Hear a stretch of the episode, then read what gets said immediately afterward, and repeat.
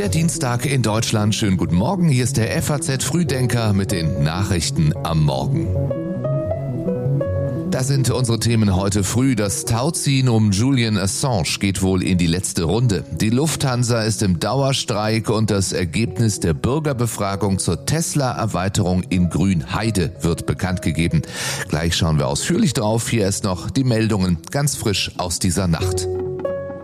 Die UNO warnt vor einer Explosion der Zahl der Todesfälle von Kindern im Gazastreifen. Bildungsministerin Bettina Stark-Watzinger hat sich für mehr Mitspracherecht des Bundes bei der Bildung ausgesprochen. Die Präsidentin des Bundesamtes für Sicherheit in der Informationstechnik beklagt fehlende Möglichkeiten, um den Ländern im Fall einer großflächigen Cyberattacke präventiv helfen zu können. Und Joe Bidens Familiengeschichte ist mit der Präsidentschaft von Abraham Lincoln verknüpft. Wie die Washington Post berichtet, wurde Bidens Ur-Urgroßvater nach einer Rauf Rauferei in einem Militärcamp 1864 von Abraham Lincoln begnadigt.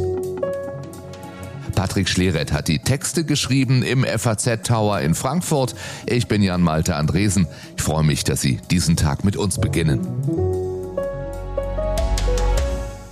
If, if we end up with a decent revolution, um, then perhaps Uh, uh, das sagt Wikileaks-Gründer Julian Assange vor einigen Jahren auf die Frage, ob er denn ein Revolutionär sei. Heute geht es einmal mehr um seine Zukunft. Vor dem Londoner High Court versucht der Whistleblower, seine Auslieferung in die USA zu verhindern. Dort drohen ihm bei einer Verurteilung bis zu 175 Jahre Haft.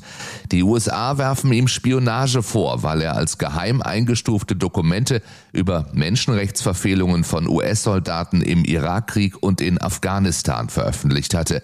Ich habe keine Hoffnung, sagt Julian Assanges Frau Stella jetzt vor der versammelten Weltpresse. He will be put in a hole so far and deep Gleichwohl wird das Gericht in London entscheiden, dass Assange den Auslieferungsbeschluss nicht anfechten darf, bleibt ihm noch der Gang vor den Europäischen Gerichtshof für Menschenrechte.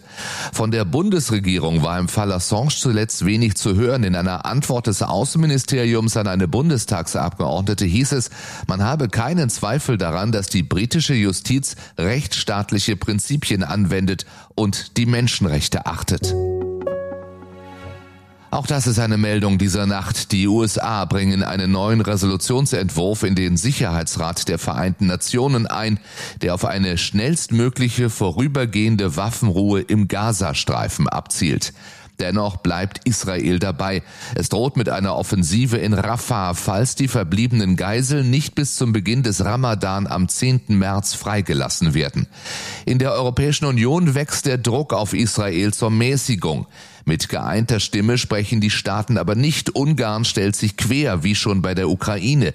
Die Regierung von Viktor Orban blockierte sowohl eine gemeinsame Erklärung zur geplanten Rafah-Offensive als auch Einreisesperren gegen extremistische Siedler im Westjordanland.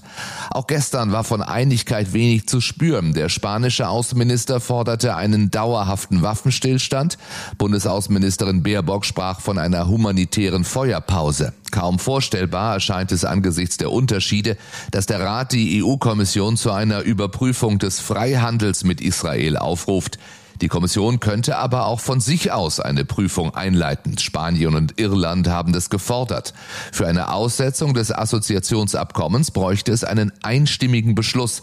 Einzelne Teile können aber auch mit qualifizierter Mehrheit entschieden werden, möglicherweise auch gegen Deutschland. Einen Beschluss fassten die EU-Außenminister allerdings zum Start des Militäreinsatzes im Roten Meer. Die Marinemission Aspides soll zivile Handelsschiffe vor Angriffen der Houthi-Rebellen schützen. Außenministerin Annalena Baerbock sagt, es sind nicht nur europäische äh, Schiffe, die dort äh, im Roten Meer immer wieder von Houthi-Raketen gefährdet äh, werden, sondern es betrifft die ganze internationale Schifffahrt. Deswegen ist es für uns wichtig, dass wir als Europäische Union ein Beitrag Beitrag zum Schutz der zivilen Schifffahrt im Roten Meer leisten. Es war mir wichtig, dass wir diese Mission auf den Weg bringen. Insgesamt rechnet die EU mit mindestens vier Kriegsschiffen. Die Fregatte Hessen aus Deutschland war schon vor zwölf Tagen in See gestochen. Verteidigungsminister Pistorius besucht die rund 240 Soldaten heute auf dem Kriegsschiff, das derzeit in einem Hafen auf Kreta liegt und verabschiedet die Fregatte in den Einsatz. Sehr geehrte Fluggäste, die Gewerkschaft Verdi hat heute zu einem ganztägigen Lufthansa-Bodenpersonalstreik aufgerufen. Es findet daher kein regulärer Flugverkehr statt. Wir bitten um Ihr Verständnis. Diese Ansage gibt es heute früh wieder am Münchner Airport und den meisten anderen deutschen Flughäfen zu hören. Seit 4 Uhr sind 20.000 Bodenbeschäftigte der Lufthansa zum Streik aufgerufen. 80 bis 90 Prozent der Flüge fallen aus. Mehr als 100.000 Fluggäste sind betroffen. Mal muss ja gestreikt werden, aber in letzter Zeit ist es alles zu viel. Das ging erst mit dem Bus los, mit den Zügen los, jetzt wieder mit dem Flughafen. Man traut sich bald gar nicht mehr zu verreisen. Also da kommt schon Ängste langsam auf, ob man was buchen kann oder nicht. Ja, bei den Passagieren bleibt hängen, dass sehr oft irgendwo gestreikt wird. Zuletzt waren es die Piloten der Tochtergesellschaft Discover Airlines. In allen Konflikten fordern die Gewerkschaften mehr Gehalt. Schließlich habe die Lufthansa vergangenes Jahr voraussichtlich ein bereinigtes operatives Ergebnis von 2,7 Milliarden Euro eingeflogen. Der Konzern will das Geld eigentlich in mehr Service und in neue Flugzeuge investieren. Der Streik des Lufthansa Bodenpersonals geht bis morgen früh 7.10 Uhr. Und dann hören wir heute das hier. Bei der Wärmepumpe ist die Luft raus. 500.000 sollen nach der Vorstellung von Wirtschaftsminister Habeck in diesem Jahr installiert werden. Der Bundesverband Wärmepumpe rechnet allerdings damit, dass es nur etwas mehr als die Hälfte werden, nämlich 260.000. Das wären fast 30 Prozent weniger als vergangenes Jahr.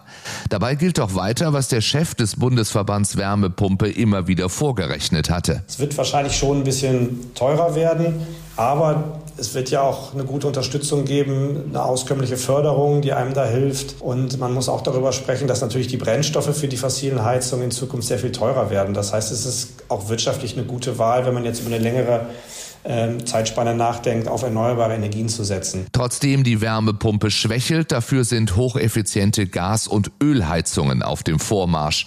Der Gesamtmarkt der Wärmeerzeuger wuchs vergangenes Jahr um mehr als ein Drittel auf rund 1,3 Millionen Anlagen. Laut dem Bundesverband der deutschen Heizungsindustrie waren mehr als 60 Prozent davon Gasheizungen. Die Ölheizungen verdoppelten sich sogar auf fast 113.000 Stück. Bleiben wir bei Preisen und im eigenen Geldbeutel. Die Inflation sinkt zwar, dafür steigen die Preise im Supermarkt, vor allem für Gemüse. Das Statistische Bundesamt hat nachgerechnet und kommt im Januar auf 4,2 Prozent höhere Preise als im Dezember. Stärkste Preistreiber waren Tomaten plus 13,6 Prozent, Kürbisse, Auberginen und Mais 19 Prozent und Gurken 10,4 Prozent. Auch bei Süßigkeiten steigt der Preis, besonders bei Schokolade. Rohstofffachleute warnen, dass der Weltmarktpreis für Kakao ungewöhnlich stark gestiegen sei. Seit Anfang 2023 um mehr als 80 Prozent. Allerdings spielen nicht nur die Rohstoffkosten eine Rolle für den Preis, sondern auch die Politik der Handelsunternehmen. Im Januar war eine Tafel Schokolade im Schnitt 4,1 Prozent teurer als im Dezember und 11,4 Prozent teurer als vor einem Jahr. Die Einwohner Grünheides haben über die geplante Erweiterung des Tesla-Werks abgestimmt. Mehr als 7000 Stimmberechtigte konnten sich bis Freitag an der Befragung beteiligen. Heute um 18 Uhr soll das Ergebnis bekannt gegeben werden.